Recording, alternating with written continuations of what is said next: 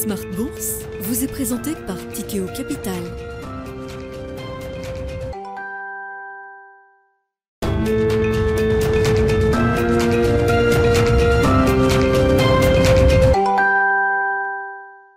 C'est reparti pour Smart Bourse, votre double dose quotidienne de marché en direct sur Bismart, chaque jour à la mi-journée, 12h30, 13h. Et en fin d'après-midi, la grande édition pendant une heure en direct à partir de 17h, rediffusée à 20h sur Bismart TV.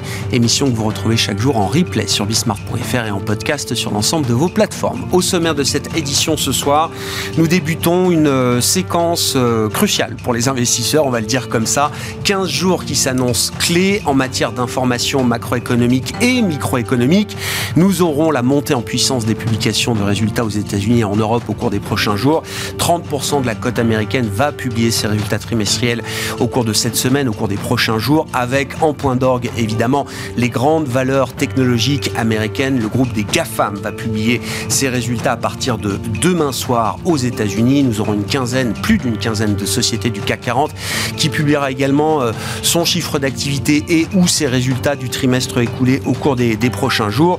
Et puis sur ces deux prochaines semaines, c'est la séquence de réunions de Banque centrale qui repart également pour un tour avec euh, notamment la réunion de la Banque centrale européenne ce jeudi et la semaine prochaine les réunions de la Réserve fédérale américaine et de la Banque d'Angleterre pour ne citer que les plus euh, importantes euh, entre guillemets, celles qui seront évidemment déterminantes pour les, les investisseurs. Beaucoup de statistiques qui seront publiées également, à commencer par les premières estimations de croissance du troisième trimestre pour les États-Unis. Hein, le chiffre du PIB américain américain sera dévoilé ce jeudi à 14h30.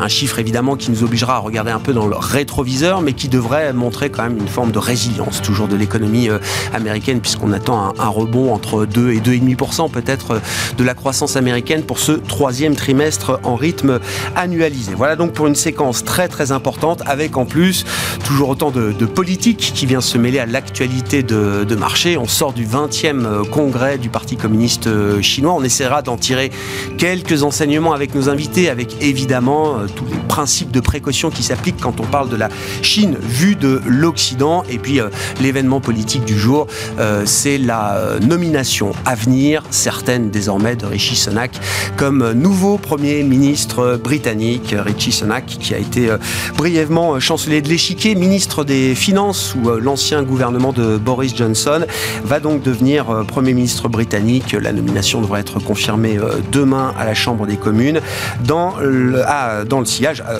en prenant ainsi la succession évidemment de, de, Liz de Liz Truss. On peut dire que la nouvelle Rishi Sunak est plutôt une nouvelle rassurante du point de vue des marchés puisqu'on voit une détente continue sur les rendements obligataires euh, britanniques et un sterling qui est encore euh, remonté un petit peu contre le dollar aujourd'hui.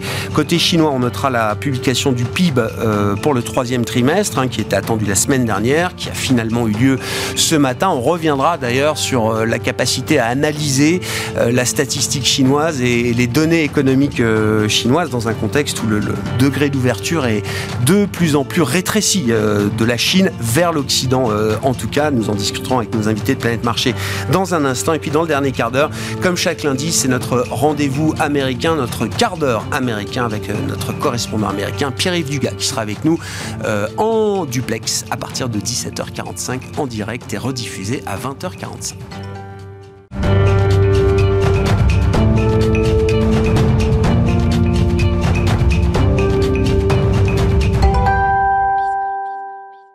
Les infos clés du jour en cette fin de séance en Europe avec vous, Alix Nguyen. Le contexte global reste euh, plutôt compliqué, voire anxiogène. Néanmoins, on sent que les actions ont plutôt envie de monter depuis quelques temps. Et c'est une fin de séance en nette hausse pour les indices européens et le CAC 40. Oui, la bourse de Paris entame la semaine avec entrain. Wall Street, de son côté, commence la séance en ordre dispersé, dans l'espoir d'un ralentissement de la Fed quant au rythme de ses resserrements monétaires. Mais la prudence imprègne toujours les marchés euh, suite à la publication de l'indice PMI composite de la zone euro. En octobre, la dégradation du secteur privé s'accélère. L'indice a reculé à 47,1, son niveau le plus bas depuis 23 mois, après 48,1 en septembre. À noter qu'en France, l'activité résiste mieux, alors qu'en Allemagne, elle se contracte nettement. Et puis l'événement politique du jour, je le disais, c'est Richie Sunak au Royaume-Uni qui succède donc à Liz Truss au 10 Downing Street. Après avoir perdu la campagne à la tête du parti conservateur face à Liz Truss, il s'apprête à lui succéder. Les députés Tories se sont rangés derrière la candidature de l'ex-ministre des Finances. Sa rivale Penny Mordaunt a préféré retirer sa candidature. Ce moment d'optimisme pourrait n'être que de courte durée. La première décision que Richie Sunak devra prendre est celle de maintenir ou non Jérémy Hunt en tant que chancelier de l'échiquier.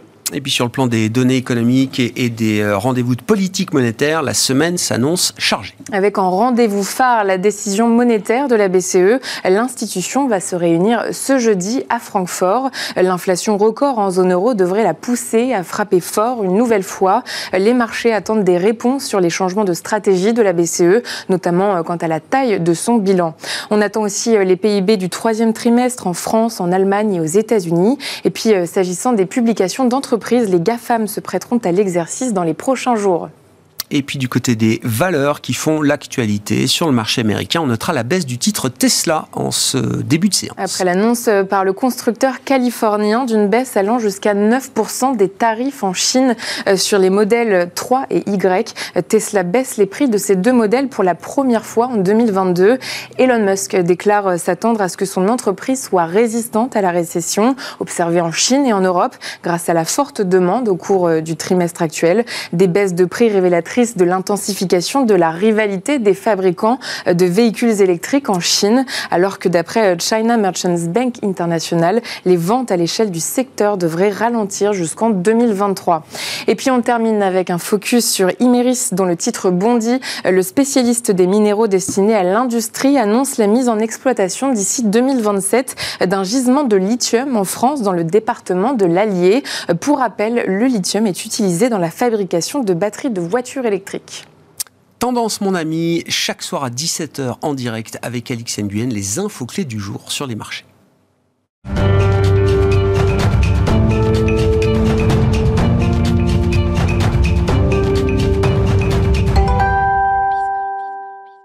Deux invités avec nous ce soir en plateau pour décrypter l'actualité de la planète marché. Gilles Bazichir nous accompagne, le président d'Equity GPS. Bonsoir Gilles. Bonsoir. Merci beaucoup d'être là à vos côtés. Gustavo Orenstein. Bonsoir Gustavo. Bonsoir. Vous êtes responsable de la recherche et de l'allocation d'actifs de Dorval Asset Management. Je voulais qu'on commence avec euh, l'événement politique majeur des dernières heures et je ne parle pas de la nomination à venir de Richie Sonak euh, à Downing Street. Je, je, je parle évidemment du congrès, 20e congrès du Parti communiste chinois. Évidemment qui est un événement assez obscur à décrypter pour nous, euh, investisseurs euh, occidentaux. Mais on comprend bien qu'il s'est passé quelque chose, euh, évidemment, à l'occasion de ce, congrès, quand on regarde les, les, décisions annoncées et les nominations qui ont pu être faites euh, au cœur de l'organe central permanent de décision du bureau politique du Parti communiste chinois. On verra d'ailleurs sans doute beaucoup plus tard, dans quelques années peut-être, quelles vont être les conséquences, les ramifications de ces décisions politiques importantes. Avant de parler de la, de la politique chinoise, Gustavo, je voulais vous amener quand même sur le terrain de la statistique euh, chinoise.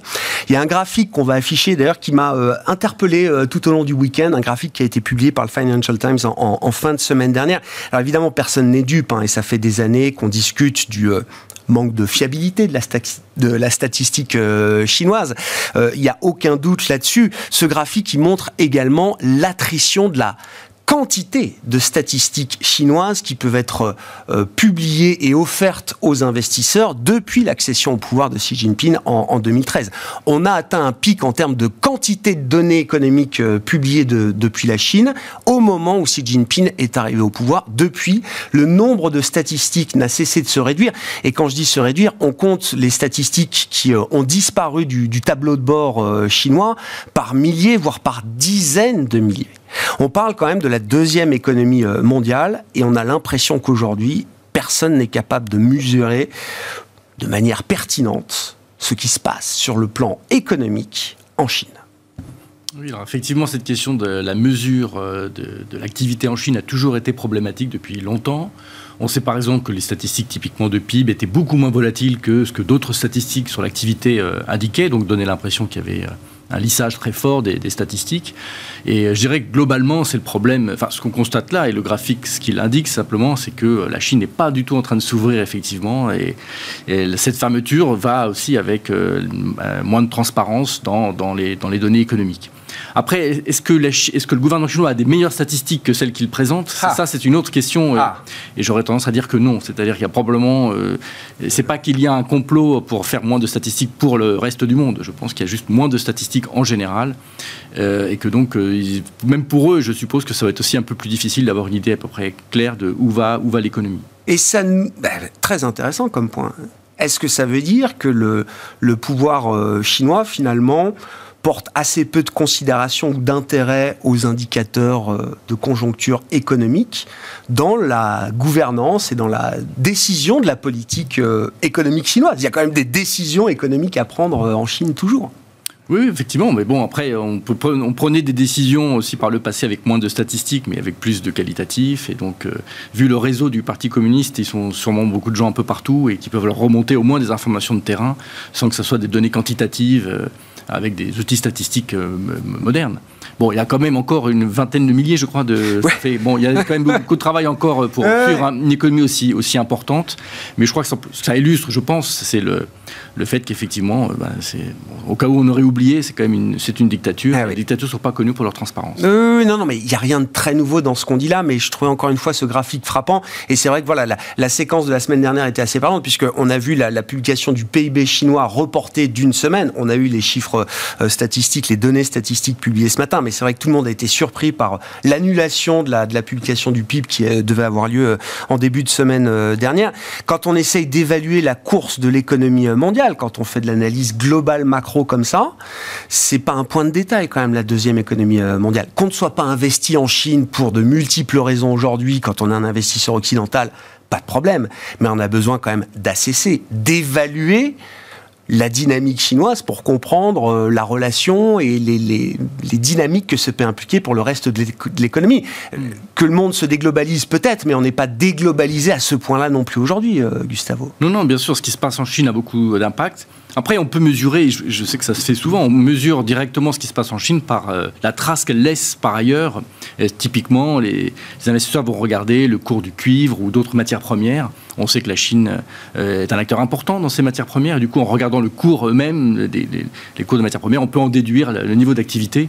Donc au lieu de regarder euh, les quantités, on va regarder les, prix en imaginant que le marché... Fasse son travail, soit, soit efficient. Voilà, soit efficient, en tout cas, voilà. Euh, l'espoir qu'on a quand on, regarde les, marchés financiers, notamment les matières premières, c'est qu'il y ait un certain transfin. Donc les fondamentaux quand même apparaissent dans les, dans, les prix. Une fois qu'on a dit ça, qu'est-ce qu'on peut dire de plus des 3,9% de croissance euh, annoncés par la Chine sur le troisième trimestre? D'ailleurs, c'est le même chiffre en rythme trimestriel et, en rythme annuel, euh, je crois, Gustavo. Ça nous donne une croissance year-to-date de l'économie chinoise de 3% à fin septembre. Oui, c'est une croissance extrêmement faible, effectivement, de l'économie chinoise. Mais on sait qu'une grande partie de ce ralentissement était, euh, euh, en grande partie voulu. Euh, d'abord par donc la politique de, zéro Covid, hein, forcément, qui a impacté plusieurs. Alors, pas ce trimestre-là, où ça s'est un peu réouvert, mais sur l'ensemble de l'année, ça a eu un impact très fort. et ça, le zéro Covid, il semblerait que ça soit confirmé, que ça va rester la politique principale de, de la Chine dans les, dans les prochains trimestres. Et puis également, donc, le ralentissement dans l'immobilier, lui aussi voulu. Euh, et qui pèse très lourdement sur l'activité euh, sur chinoise. Donc, en général, les économistes s'attendent à une réaccélération de l'économie chinoise. Ceci étant, je crois que les scénarios de croissance c'est autour des 4, 4 4,5% l'année prochaine, ce qui reste quand même très faible pour une économie euh, qui est habituée à des croissances beaucoup plus beaucoup plus rapides. On peut parler d'un rebond quand on voit ces chiffres-là, d'une reprise quand même de l'économie chinoise, ou c'est une normalisation après un trou d'air conséquent. Oui, je sais pas quelle est la nuance d'ailleurs. C'est une nuance, disons une stabilisation, mais au moins ça arrête. Ah ça c'est pas un trou noir non plus. Ça qu'il faut le lire. Mais ça se stabilise autour d'une croissance euh, relativement euh, relativement faible. Mais je, je, séparais cette question de la croissance chinoise de la question de l'investissement en Chine, mmh. euh, dont on parlait aussi tout à l'heure. Mais c'est que il est clair qu'il y a une divergence entre ces deux questions. On peut être exposé indirectement à la Chine par des entreprises et par son impact sur l'économie mondiale.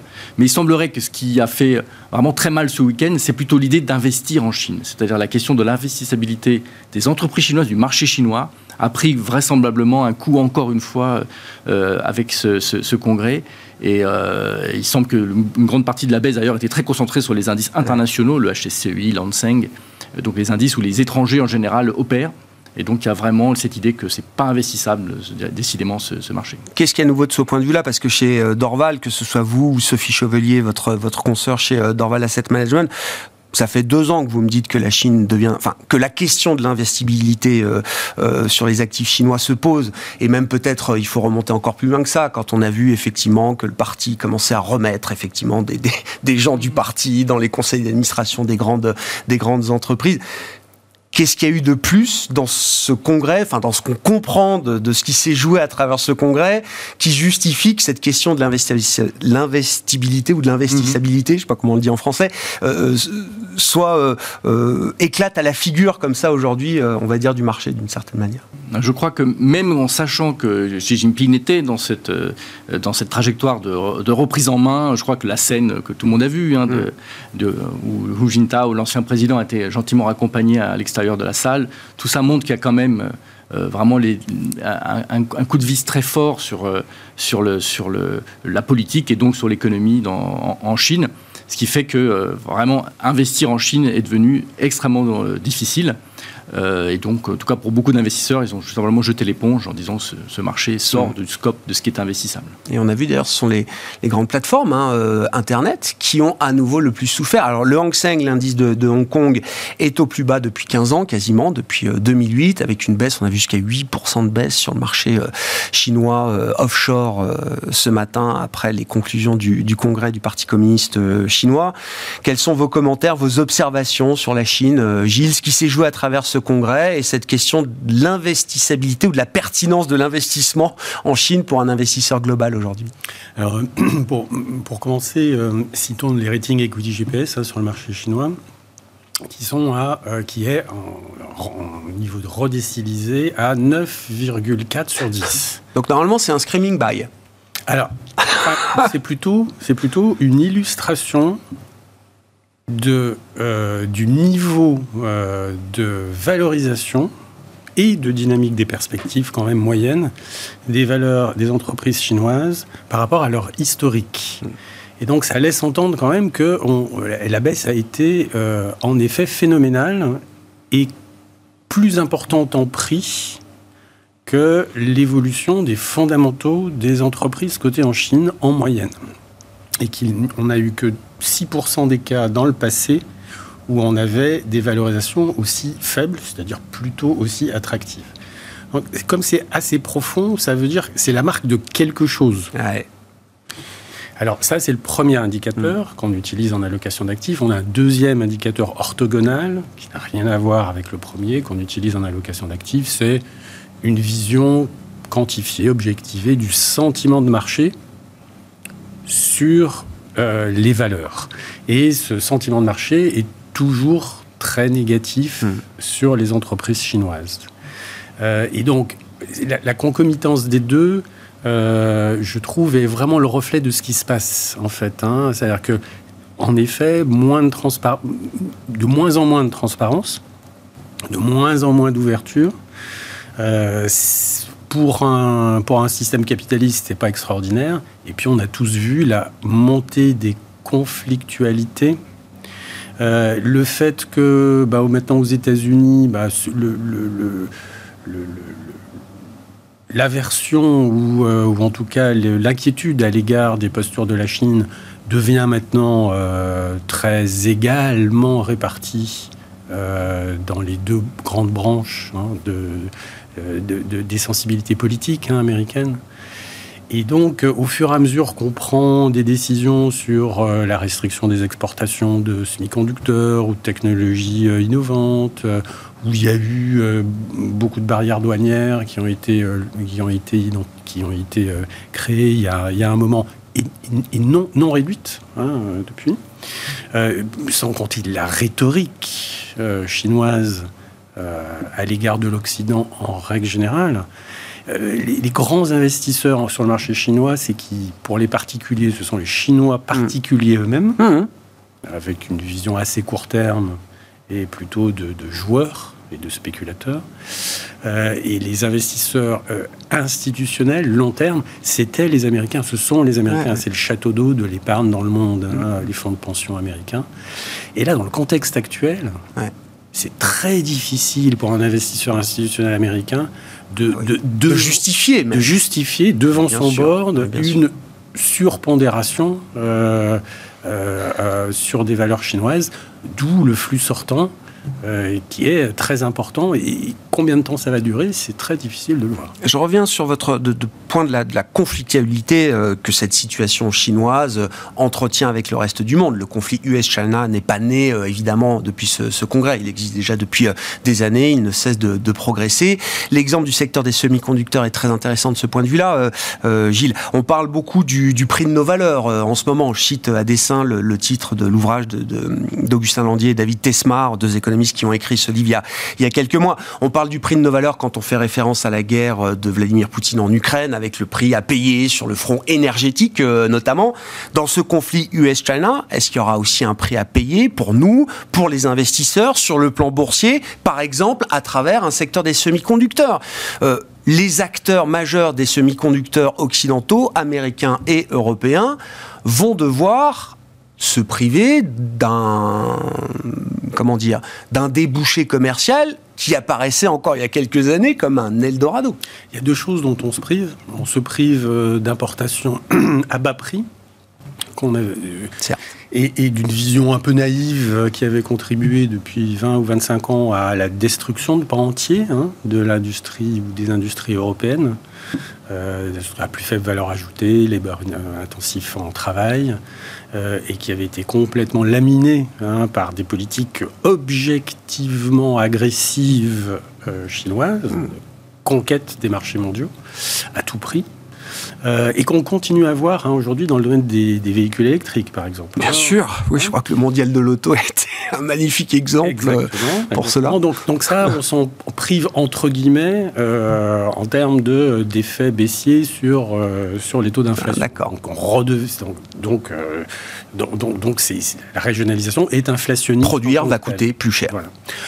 On s'en prive effectivement avec des, conflictualités qui, augmentent et un sentiment, une, forme de nationalisme qui progresse ou en tout cas qui, est vif en Chine et qui de temps en temps amène à euh, des boycotts de produits occidentaux, etc.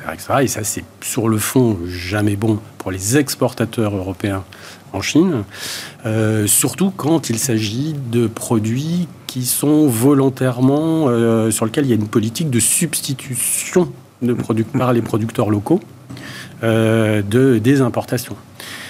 Et voilà, alors à l'inverse, donc au global, c'est quand même plutôt négatif, hein, c'est clair. Maintenant, il y a des poches de positivité, en ce sens où la régionalisation, la relocalisation, ça peut être positif pour certains pans industriels euh, ou de services en Occident ça devient même un, sacré thème d'investissement. Euh, j'en entends beaucoup parler, euh, en tout cas. Clairement, ça, c'est clair. Mais également d'investabilité, ou, je dirais de, capacité de créer des entreprises. Mmh si on regarde les investisseurs institutionnels, une entreprise cotée, la bourse c'est fait pourquoi à l'origine. Enfin, une des fonctions des marchés actions, c'est de financer la croissance, mmh. financer la création d'entreprises. Et financer la croissance, la création d'entreprises de, sociétés innovantes qui petit à petit pourraient être un petit peu protégées euh, euh, d'une concurrence euh, historiquement extraordinairement vive d'un concurrent capable, euh, eh bien, ça peut contribuer à améliorer euh, les conditions de financement, le fait de trouver des financiers occidentaux euh, pour des entreprises occidentales qui re-régionaliseraient. voilà, mais au global, c'est vrai que c'est quand même un environnement qui n'est pas positif. Ouais, c'est un schéma euh, sur lequel on a bien vécu, qui effectivement prend fin euh, sans, doute, euh, sans en ce moment. Qu'est-ce qui a retiré effectivement pour le reste du monde Peut-être d'ailleurs de la, faiblesse conjoncturelle chinoise. quand on regarde le problème de l'Occident à travers notamment le problème de l'inflation, est-ce que c'est une bonne nouvelle que la Chine ne redémarre pas trop vite et ne se réouvre pas trop vite à ce stade, Gustavo? Effectivement. juste avant, Bien je sûr, oui, oui, dire parce qu'il y a quelque chose. J'ai quand même une différence, il faut la noter, entre la question des flux de capitaux et la sortie des marchés chinois et celle du commerce international. Le commerce international chinois n'a, enfin, entre la Chine et le reste ah du monde est, est, au plus haut de son histoire. On spécule sur l'idée de la relocalisation et que ça va ouvrir des opportunités, effectivement, mais la réalité telle telle qu'elle existe aujourd'hui est très loin de ça. je suis payé pour travailler sur le marché financier pour vous dire que la vitesse sur les marchés financiers par rapport au monde réel, ça n'a absolument aucun rapport. C'est-à-dire que vendre le marché chinois, ça prend euh, une 37 secondes sur un, sur un bouton. Changer une ligne de euh, production. Changer une ligne de production, ouvrir une usine, changer les. ça, ça va être très très long. Donc je, crois qu'il y a une différence de vitesse qu'il faut, qu'il faut bien voir. Il ne faut pas en déduire. Il ne faudrait pas en, euh, que, que, en déduise que la Chine va disparaître du, du, commerce mondial. Ça, ça, je ne pense pas, et je pense qu'il continuera, et même avec une, plus de conflictualité d'ailleurs, il y aura toujours des, échanges. Mmh. Et je rappelle que dans l'histoire, euh, à la veille encore de la, même la Première ou la Seconde Guerre mondiale, il y avait des énormes échanges entre les États-Unis, l'Allemagne, le Japon et les États-Unis. C'est vraiment, euh, on fait des échanges vraiment jusqu'au bout en général, mmh. même, même dans les cas les plus dramatiques. Mmh. Donc euh, je pense que les, échanges vont, vont, vont, quand même euh, rester. Sur, le, ralentissement, euh, effectivement, et son impact, il y a un côté positif aussi, c'est paradoxal, mais il y a un côté positif au ralentissement chinois, c'est que le principal problème aujourd'hui de l'économie mondiale, c'est plutôt la surchauffe, pas vraiment l'insuffisance de demande. et, la Chine aide. Le ralentissement chinois aide. Parce qu'imaginez la situation actuelle avec en plus la Chine qui sera en plein boom, le pétrole qui exploserait, le prix des matières premières augmenterait ça serait bien plus douloureux et compliqué. Au moins, il y a une forme d'équilibre. Euh, alors, il ne faut pas que la Chine, ça soit un trou noir. A priori, l'idée, c'est que la Chine se stabilise, mais ne redémarre pas non plus suffisamment pour faire monter les matières premières. Ça reste un scénario plutôt favorable euh, pour l'économie mondiale. Hmm, j'entends. Quand on en vient à la dynamique de marché, là je, sors de la, seule question chinoise, euh, bien sûr qu'on peut d'ailleurs mettre de côté, Gustavo, le mois d'octobre est quand même intéressant.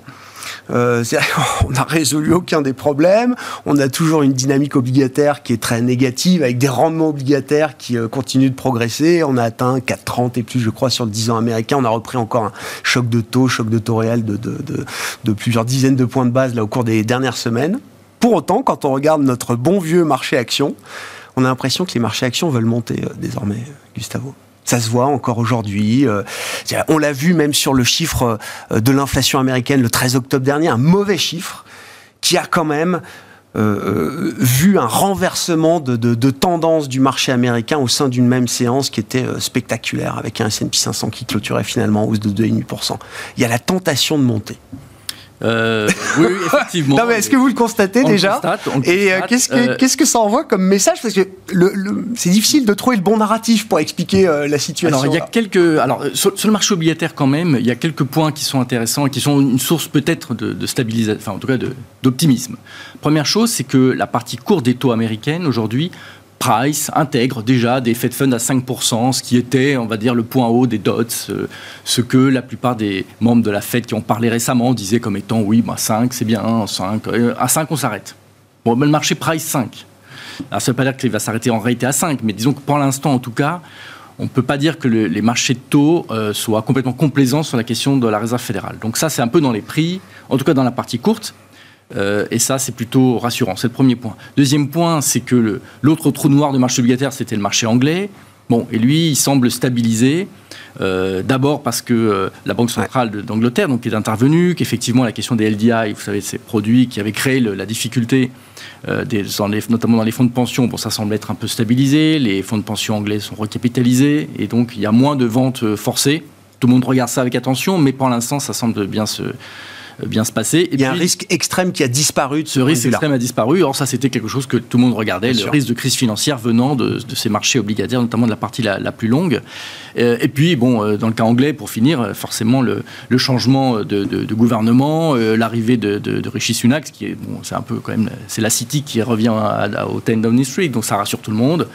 Bon, voilà, euh, tout ça, ça explique cette détente très forte qu'on a sur les, les, taux anglais, et du coup, ça, ça, diffuse un peu. Donc ça, c'est de nature à, calmer. Euh, par contre, c'est vrai que, et, euh, du point de vue de la, macro, il n'y a pas de bonne nouvelle. Comptez pas sur moi pour vous expliquer que ça y est, le super ralentissement soft landing, non, on n'en sait rien pour l'instant. Euh, on ne voit pas ça, mais bon, les marchés, ils, font tout un parcours. Euh, or, on sait aussi qu'un des points importants, c'est que le niveau de pessimisme est extrêmement élevé, le mmh. positionnement très léger, les investisseurs pleins de cash.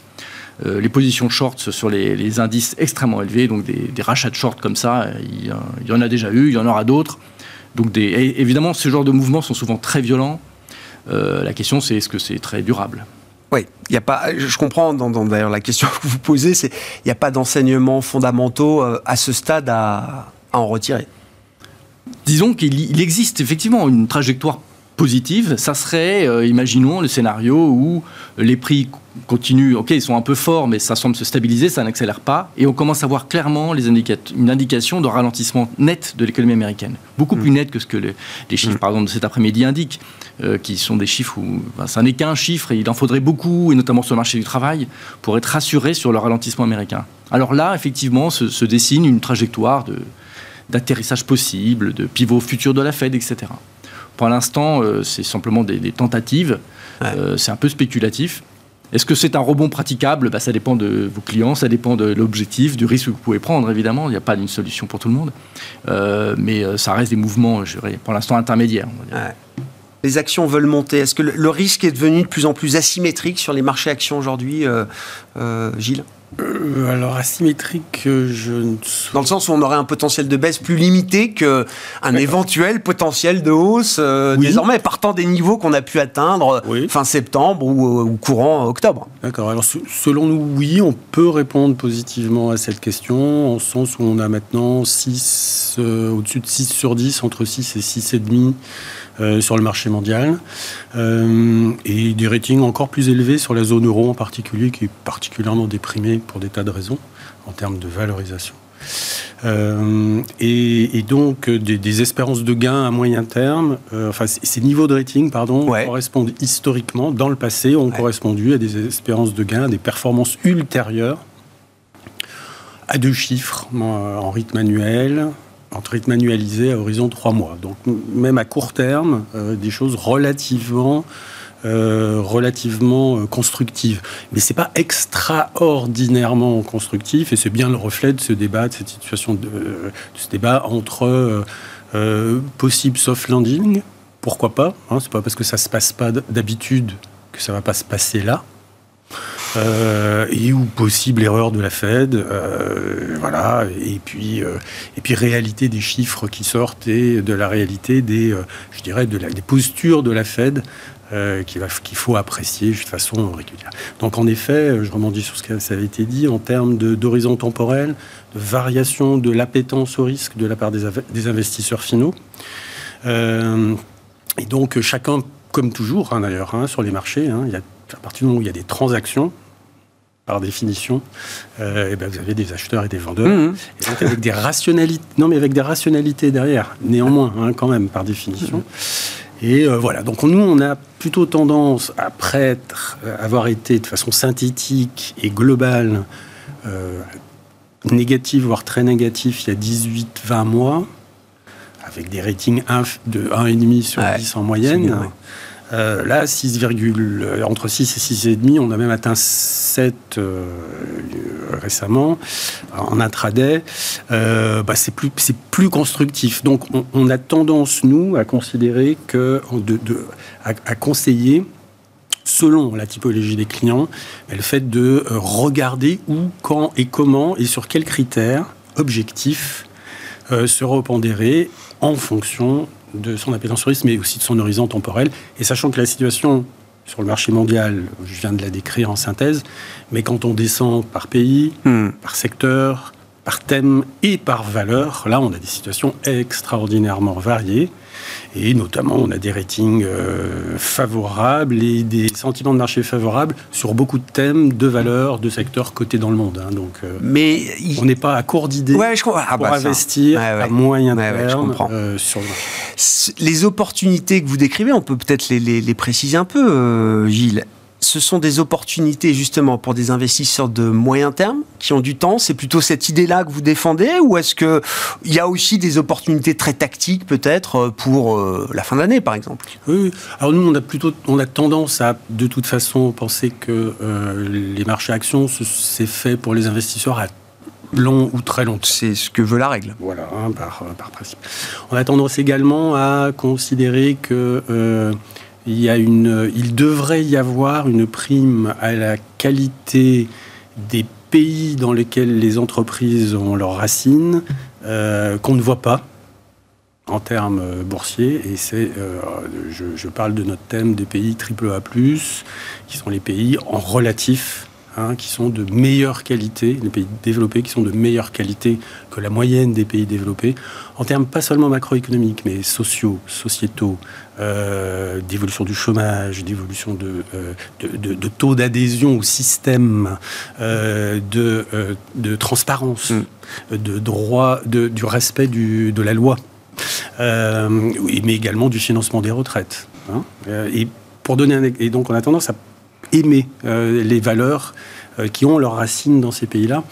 Euh, et je donnerai un exemple à aimer structurellement. Il y en a qui sont chers. Ah oui, c'est un thème que vous défendez de manière continue. voilà, donc il n'y a, pas de prime encore, à notre avis, sur ce secteur-là. Et un exemple, si, si je peux me permettre, mais les Pays-Bas, on a une inflation à 17%, ponctuelle. Hein. eh bien, il y a un accord pour augmenter les, le, le, salaire minimum aux Pays-Bas de 10%. Est-ce qu'il y a eu des gilets jaunes Donc, c'est-à-dire, on, est à moins 7, d'accord Pour la partie, je dirais, le, segment, euh, les, les, les, les, plus, les, moins. Euh, qui ont les revenus les plus faibles. Euh, eh bien, le système l'encaisse. Hmm. Il y a un consensus ben, social qui l'accepte. Ben, ça, c'est quand même le reflet du fait qu'il y a moins de boucliers financés par l'État que dans d'autres pays, hein, et qu'il y a plus et qu'il y a moins de, euh, de troubles euh, que dans Ils ont mis quelques points de PIB sur la table comme tout le monde, hein, les Pays-Bas. Hein. Ils n'ont pas rien fait non plus. Euh. Forcément, forcément. Mais après, tout ça, ça se joue en relatif sur le long terme et cette capacité à, à, à, encaisser les chocs et avec une trajectoire de la dette, et notamment de la dette publique, moins préoccupante qu'ailleurs, hmm. surtout dans une période où les taux sont déjà remontés. Euh, je vous rappelle qu'en France, dans le budget 2023, on va avoir une charge de la dette de 53 milliards d'euros contre 20 milliards il y a trois ans. C'est encore acceptable, mais tout ça, ça fait, un, ça fait quand même un déficit qui est à 5,5% du PIB ou qui représente la moitié des recettes hmm, hmm. fiscales. Hein, dit comme ça, c'est plus inquiétant que, euh, euh, et plus parlant à notre avis hein, que simplement regarder ça en pourcentage du, PIB. Ceci étant dit, on a des valeurs françaises qu'on apprécie également quand même beaucoup. Mmh, hein. Oui, bien sûr. Mais euh, voilà, donc, donc, en fait, on a une, un, assez grand nombre. si on veut citer une, valeur en particulier hein, qui a attiré notre attention récemment, c'est Fortum. Fortum, c'est l'EDF finlandais avec une, grosse activité dans le reste des pays nordiques, mhm. euh, qui s'est débarrassé euh, dans des termes assez favorables pour elle euh, de sa filiale Uniper qui apportait le gaz naturel russe en Allemagne, hein, qui nationalisé par le gouvernement allemand. Exactement. Et donc, euh, et, bon, il leur reste à remettre à plat leur stratégie, etc. Mais clair, il a annoncé au marché, etc. Euh, mais euh, nous, ce qu'ils ont déjà dit, hein, c'est qu'ils avaient concentré leur développement sur le décarboné. Ils sont déjà décarbonés maintenant, hein, déjà décarbonés. Ils vont le concentrer sur le décarboné. Et un exemple de ce que ça peut conduire si la, leur stratégie est bien exécutée, c'est de regarder une boîte qui s'appelle aujourd'hui Nextera qui est coté aux États-Unis, qui a changé son, qui avant était Florida Light hmm. Power, qui était l'EDF hmm. floridien, euh, et qui a 11 ans a dit que euh, toute leur croissance serait faite dans le décarboné, et, qui a euh, progressé, en, qui a dont le cours a été multiplié par 5 en 10 ans. C'est un des exemples où une analyse bottom-up peut, peut identifier des choses à long terme relativement intéressantes. Intéressant des exemples de sociétés qui ont, imaginer cette transition il y a déjà euh, quelques années en arrière. Voilà, ça prend quand même du temps, hein, 10 ans pour changer de statut, changer de, de modèle économique, euh, etc. Et, ça se voit sur le marché. Et ça, ben, heureusement. non, non, mais effectivement, heureusement, c'est plutôt une bonne nouvelle.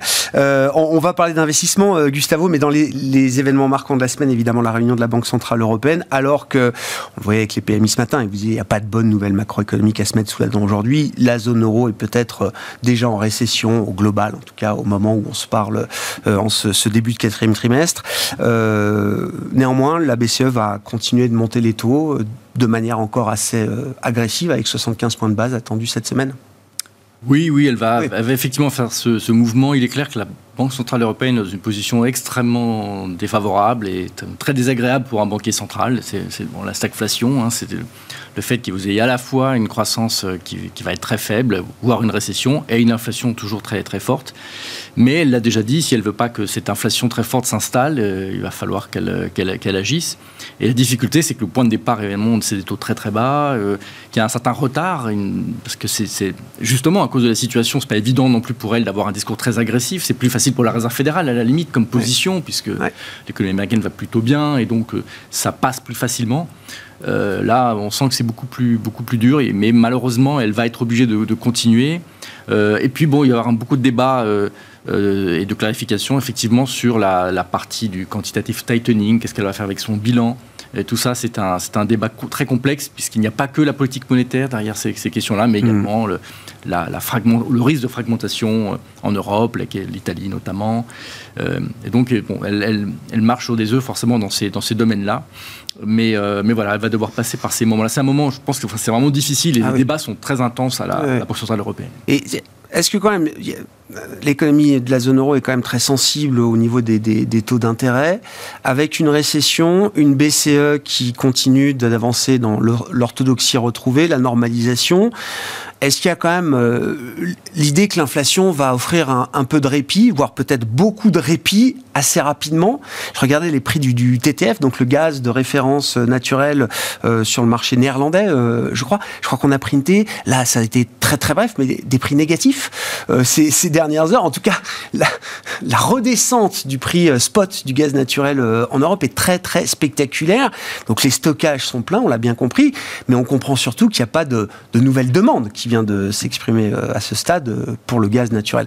Ça, ça peut ouvrir quand même l'idée que l'inflation va pas rester à 10% euh, très longtemps encore? Ou est-ce qu'il y a d'autres phénomènes, d'autres facteurs qui vont continuer de porter cette inflation? Euh, Non, il va bien y avoir de la désinflation. Et 2000, d'ailleurs, 2023 est une année globalement de désinflation. Tout le monde attend ça. Je dirais même les plus pessimistes attendent la désinflation.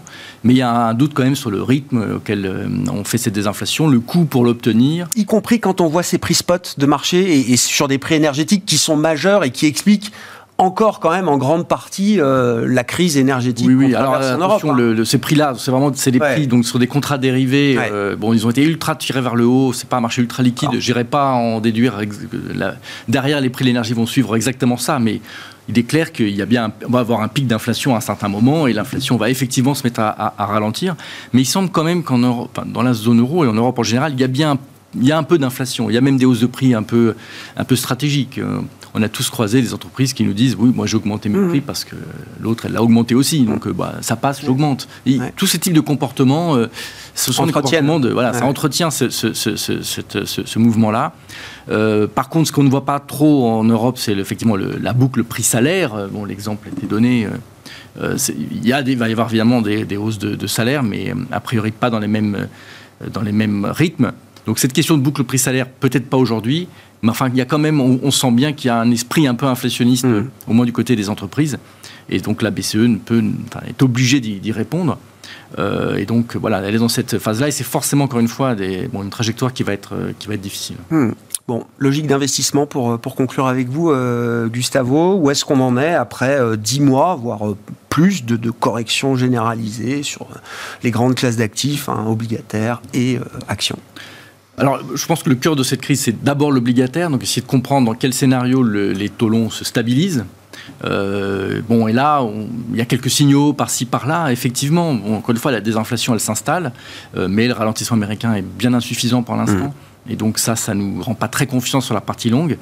Euh, le seul endroit où il y a un tout petit peu de valeur, ça serait sur les, les, tips américains, donc les, les obligations américaines indexées sur l'inflation.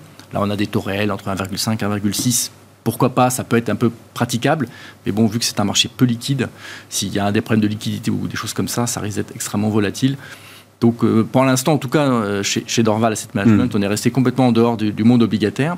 Et il y a une autre classe d'actifs qui, du coup, a pris le, relais, c'est le monétaire. Ah. Euh, voilà, le monétaire. Alors, on attend, tout d'un coup, on va pouvoir investir. Ça fait 15 ans que j'ai pas entendu eh ben parler du monétaire. 1,5%, voilà, 1,5% dans 3 jours.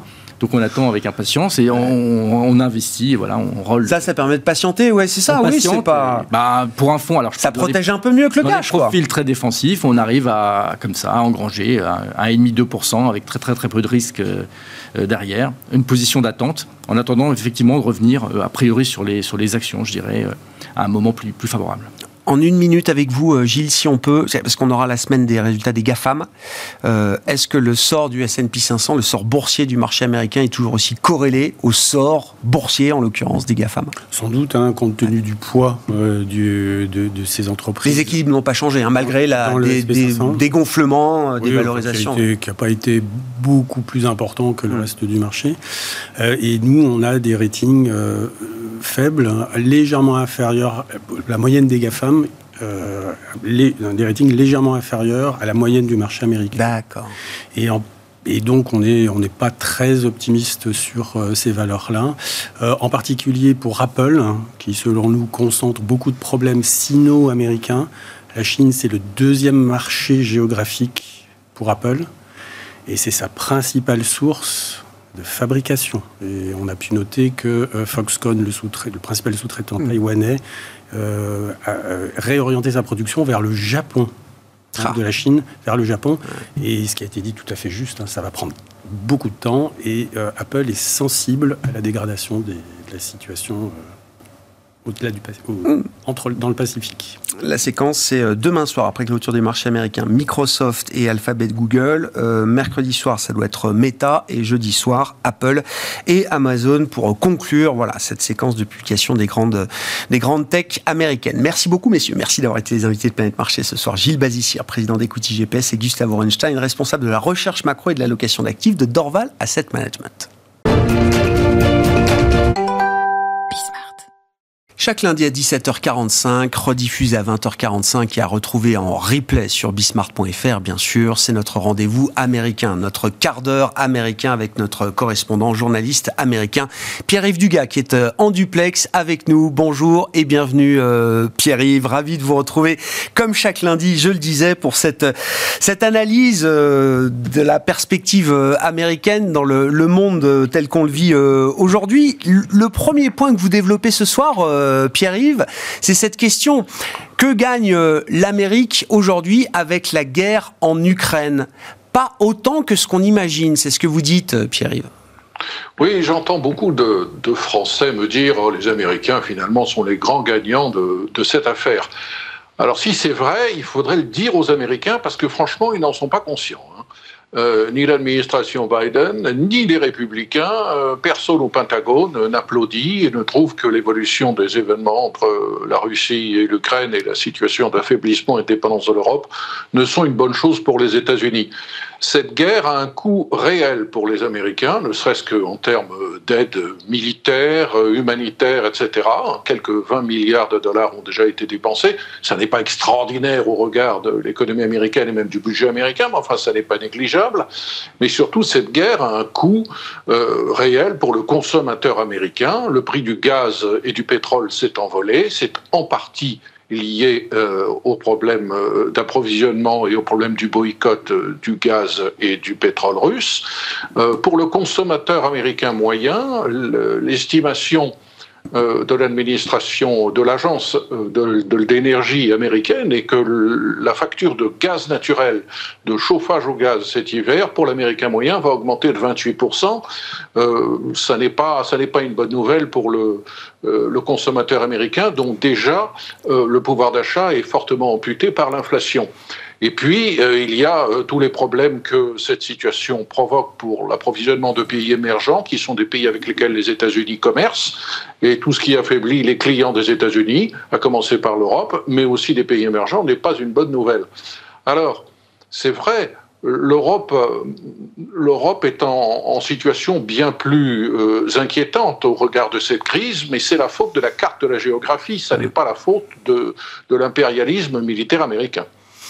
Bon, voilà qui est dit. Euh, effectivement, c'est intéressant. On remet ça aussi dans la perspective des élections de mi-mandat qui approchent le 8 novembre prochain. On, en parlera avec vous, euh, bien sûr, dans, cette, dans ce quart d'heure, euh, Pierre-Yves. Mais venons-en quand même à, à, la politique monétaire, qui est le grand driver toujours sur, sur les marchés financiers aujourd'hui, avec la perspective d'une prochaine réunion de la Fed. Donc, non pas cette semaine, mais la semaine prochaine.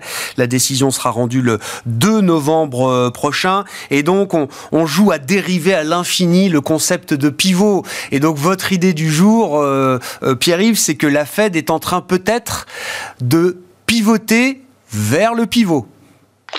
Exactement. Il s'est passé quelque chose d'intéressant euh, vendredi dernier. La journée a commencé par un très bon papier du Wall Street Journal, un papier qui, pour ceux qui ont l'habitude de lire ce journal entre les lignes, était un papier sourcé anonymement par des gens très haut placés à la Réserve fédérale. Et cet article disait, euh, nous euh, envisageons de mettre sur la table l'opportunité de réduire euh, la majoration des Fed Funds, non pas tellement début novembre, mais plutôt le 14 décembre. Autrement dit, la Fed est en train de lancer un signal par le biais de journalistes dans lesquels elle a confiance pour dire que les fortes majorations, on en a déjà eu trois de 75 points de base, vont devoir ralentir et peut-être ce ralentissement sera opéré mi-décembre.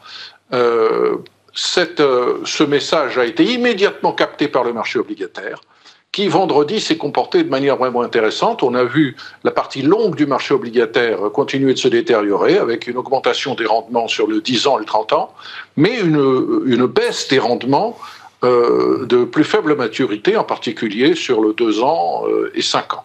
Alors aujourd'hui, ça n'est pas le cas. Euh, mais pour se faire une idée de, de l'énormité du travail fait par la Fed, pas simplement au niveau des Fed Funds, qui sont une bonne manière, bien sûr, de mesurer ce que fait la Fed, mais mesurons plutôt ce que fait le marché obligataire. les rendements à 2 ans, début janvier, c'était 0,77%. Aujourd'hui, on est à plus de 4,50% la Fed se rend compte de l'énormité de la majoration de taux d'intérêt qui s'est déjà produite aux États-Unis. Elle constate qu'il y a des signes clairs de ralentissement de la conjoncture. Pour le moment, ces signes de ralentissement de la conjoncture ne se manifestent pas suffisamment sur le marché de l'emploi et la baisse de l'inflation sous-jacente n'est pas au rendez-vous, mais la Fed pense que euh, les choses vont évoluer dans le bon sens. Euh, ce papier du Wall Street Journal a été complété plus tard dans la journée par euh, Mary Daly, présidente de la Réserve fédérale de San Francisco, qui a carrément lâché le morceau en disant euh, mi-décembre, 50 points de base, euh, ce sera peut-être une bonne idée. Nous y réfléchissons, nous envisageons cette possibilité. Donc on veut clairement préparer le terrain, non pas à un arrêt des relèvements de taux, mais un ralentissement de ces fortes augmentations de taux. C'est le début du pivot. Oui, et vous dites, oui, le début. C'est la, question, euh, Pierre, effectivement, est-ce que passer de 75 à peut-être probablement 50 pour le meeting de décembre. Est-ce que c'est suffisant pour se dire que le coup d'après, ce ne sera peut-être plus que 25 et qu'ensuite la Fed pourra marquer une pause ayant atteint un niveau de restriction monétaire qui lui paraît euh, suffisant? Ou est-ce que c'est encore une spéculation euh, à ce stade, euh, Pierre-Yves? Ah, c'est beaucoup de spéculation. D'abord, la Fed le dit, et alors là, c'est vrai, la Fed n'en sait rien. Elle est data dependent, c'est-à-dire que ces décisions vont euh, émaner de sa perception des signaux que va donner la conjoncture américaine euh, d'ici la mi-décembre. Euh, donc elle ne sait pas vraiment si l'inflation sous-jacente continue d'être très forte, voire de s'aggraver. il va être délicat de rentrer dans ce pivot vers le pivot. Il va être délicat pour la Fed en termes de crédibilité de dire Bon, allez, ça va aller mieux, on va ralentir, on va passer de, de, 75 à 50. Il faut vraiment garder les yeux braqués sur l'évolution de l'inflation sous-jacente. On en aura une idée vendredi avec la sortie de l'indice des prix euh, des dépenses de consommation et le comportement du marché du travail qui, hmm. pour le moment, refuse de coopérer, même si on a un, ralentissement de l'embauche, on a un marché du travail qui est quand même assez extraordinaire et qui n'accrédite pas l'idée que l'Amérique est en train de basculer en récession. Bon, nous sommes quasiment à 15 jours des élections de, mi-mandat. Euh, Pierre-Yves, qu'est-ce que les, démocrates peuvent espérer de mieux euh, à ce stade? On rentre vraiment dans la course finale. Oui, alors vous savez que les élections ont commencé, il y a plusieurs États où on a commencé à voter, hein, soit par correspondance. L'idée étant que dans ce premier mardi de novembre, qui est le, le jour de l'élection euh, fixée par la Constitution américaine, sur une formule assez complexe d'ailleurs, euh, pour, pour éviter les problèmes liés à la faible participation au cours de certaines années. On a de, nombreux États américains, puisque ces décisions se font au niveau des États, ont décidé de, de, rallonger la période de, recours au scrutin. Donc en fait, il y a des Américains qui ont commencé à voter. Et d'ailleurs, si on, si on observe la tendance, ce sont plutôt des démocrates qui commencent à voter. Euh, ce que je vous ai dit la semaine dernière se confirme et euh, se confirme tellement que même le New York Times et même le Washington Post, believe it or not, euh, ont fini par lâcher le morceau. Euh, ce qui se passe dans la tendance des sondages depuis un mois n'est pas favorable aux hmm. démocrates. Les républicains sont en train de remonter la pente. Alors, peut-être pas suffisamment pour gagner en Pennsylvanie ou en Géorgie, mais dans les autres États où il était important que les républicains euh, gagnent s'ils souhaitaient reconquérir euh, le Sénat, les choses se présentent plutôt bien.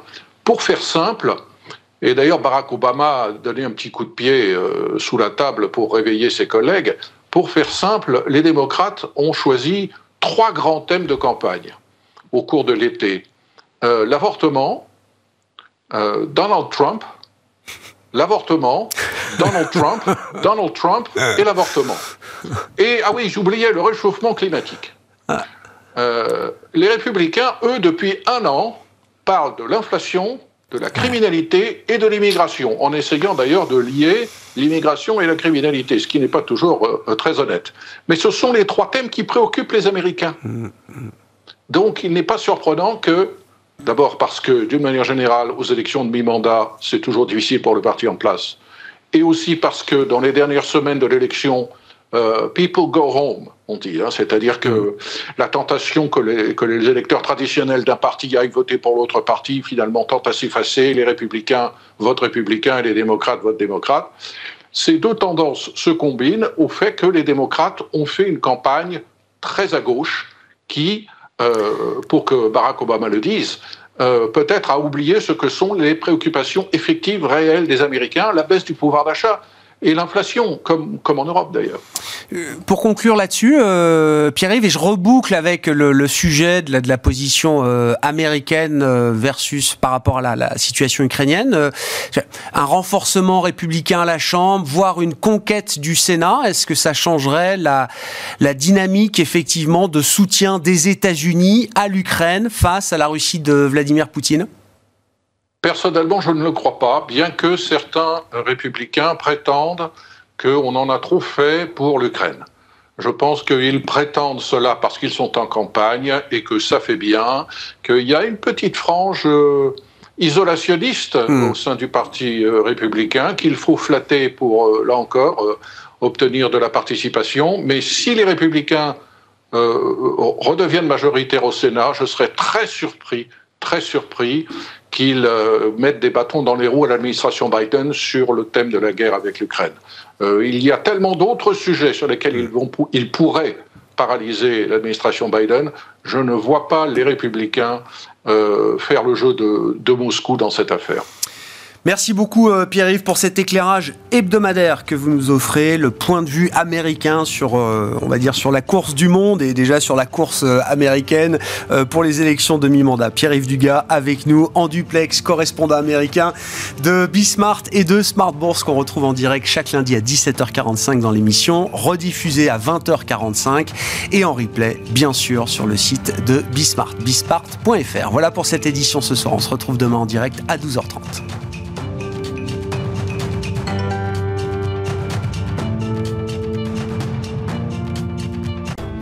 Smart Bourse vous a été présenté par Tikeo Capital.